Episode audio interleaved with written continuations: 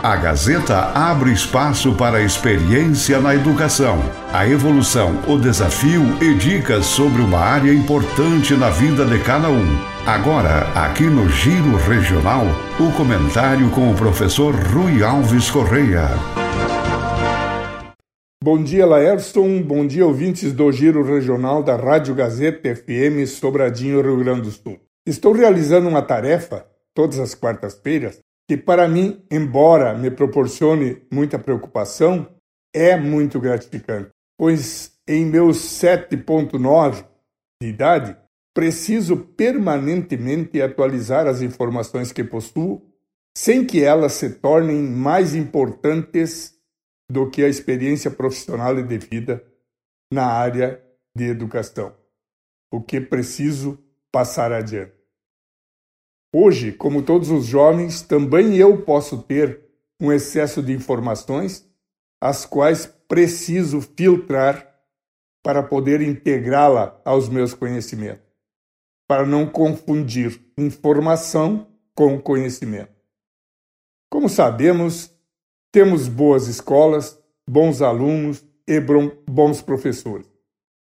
Mas os resultados que nossos jovens estão demonstrando são extremamente preocupantes. O que está vendo? Isto demonstra que o nosso sistema educacional não presta. E esta preocupação, que quero passar especialmente aos senhores pais, pois o Brasil está nos últimos lugares do PISA, que é um exame de conhecimento e habilidades dos alunos na faixa de 15 anos, realizado internacionalmente desde 2003 e de três em três anos. Temos a seguinte situação dos nossos jovens alunos, dessa situação comparativa entre outros países. Foi realizado também uma avaliação interna. Foi publicado recentemente uma informação pelo MEC que após uma pesquisa nacional recentemente realizada, foi constatado o seguinte: em alunos do sexto ano, apenas 1% dos alunos apresentam um nível adequado de conhecimento em matemática e 24% não tinham completado o ciclo de alfabetização. Isto quer dizer que aproximadamente um quarto dos atuais alunos não estão alfabetizados, isto é, não são capazes de se comunicar adequadamente. E ainda, 46% da garotada do sexto ano não dominam as quatro operações matemáticas, isto é, não sabem a tabuada.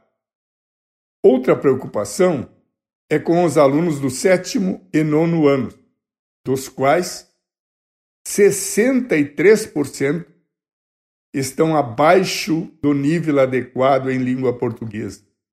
E 95% dos alunos do sétimo e nono ano estão abaixo do nível de conhecimento mínimo em matemática.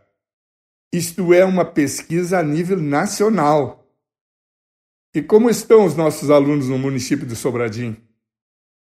Se os senhores pais não sabem, é hora de questionar as autoridades do nosso município a respeito, ou interessarem-se mais pela vida estudantil de vossos.